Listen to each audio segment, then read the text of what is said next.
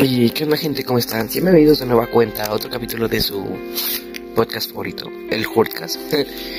y pues hoy vamos a hablar de algo un poco rebuscado y que se ha dado revuelo en estos últimos en estos últimos días, semanas, por así decirlo, que es el asunto de los Wexicans llamando tetos a la comunidad gamer.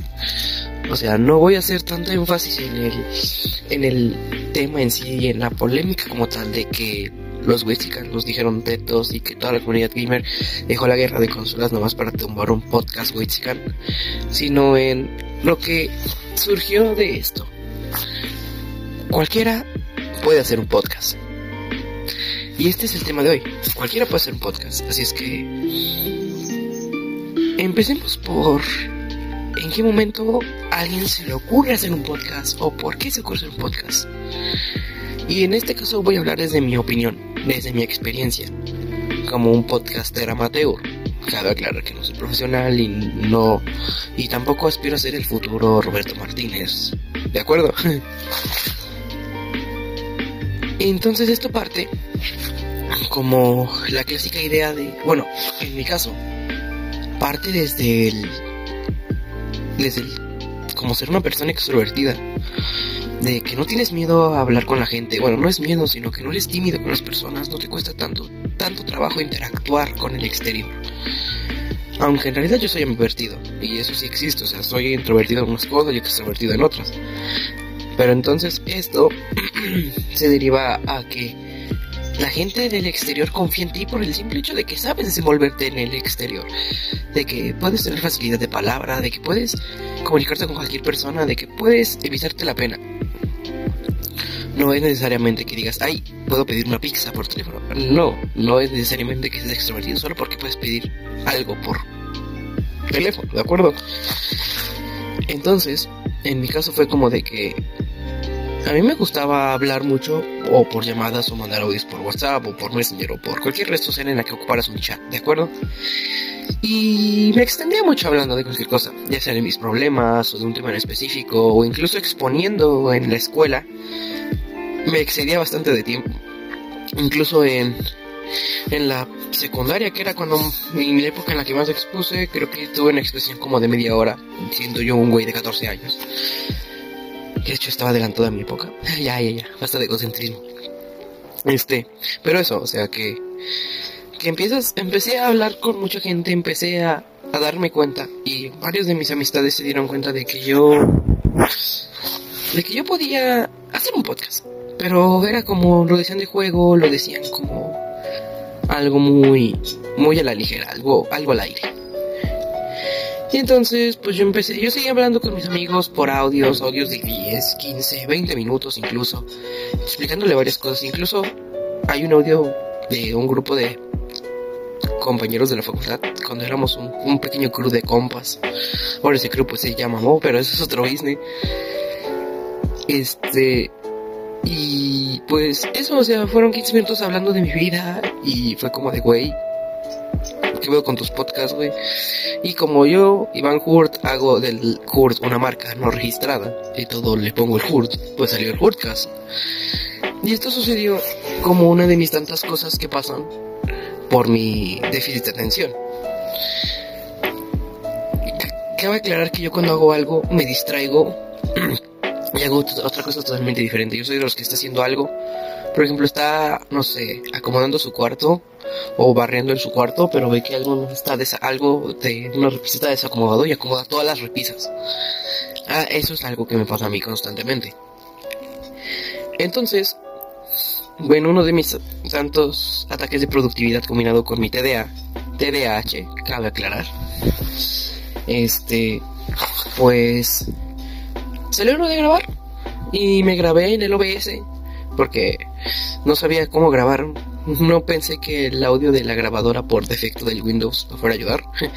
me grabé con OBS y con la cámara prendida y todo, pero a la mera hora no me comencé la cámara y empecé solo a sacar audios. Y me acuerdo antes de eso que yo había platicado en un stream, porque a veces hago streams esté hablando, muy rara la vez que lo hice. Hice un stream hablando justo de del tema del primer podcast, de la muerte, de que, de que cómo es que la muerte nos hace nos hace sentir muchas experiencias, ¿no? Y de ahí empecé como que a hablar desde mi experiencia, desde experiencias que he visto con otros compas, las encuestas que he hecho en Instagram. Y este proyecto es muy interesante, ¿no? Se me ha vuelto un proyecto no, en el que no estoy constante, por eso es el único que no he, que no he abandonado al 100%. Y aquí está, esa es la historia del podcast. O sea, simplemente fue un ataque de productividad y, y de falta de atención a mis proyectos de la escuela. y, y por eso es que el podcast se pasó por audios de, por audios de WhatsApp. Pero bueno, ya hablando de mi experiencia es de qué te motiva a hacer un podcast. Simplemente querer hablar con la gente, en querer expresarte, en querer que la gente sepa que, que en cierta forma existes y que en cierta forma tú tienes una opinión. Pero aquí está el otro pedo, de que, ¿qué pasa si tus opiniones son una pendejada? Como los Wixicans o una que otra pendejada que llega a decir como Wong o etcétera, etcétera, etcétera, de personas que hacen podcast y dicen pura pendejada. No es una crítica a ellos, simplemente es lo que sucede en la sociedad. Entonces, ¿cualquiera puede hacer un podcast? Claro que sí, pero no cualquiera debe de hacerlo.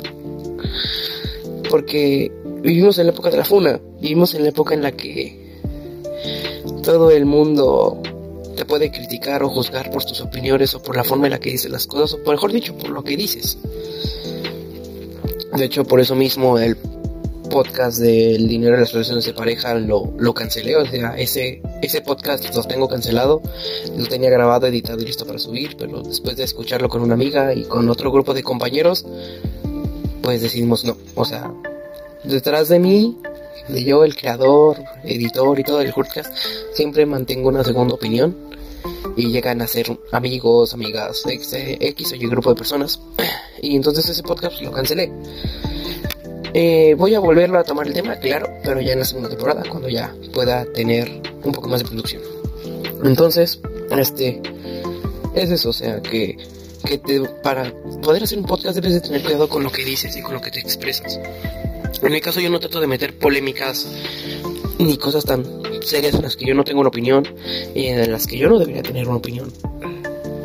Como por ejemplo los Wixicans estos que le tiraron a los gamers, es como de que, güey, estás hablando desde una burbuja, no de privilegios, pero es una burbuja de ignorancia en la cual tú no sabes qué, qué es lo que vive un gamer, todas esas cosas, o sea, si vieron esos güeyes tan boomers, siendo millennials. Y eso es como que algo que no concuerda.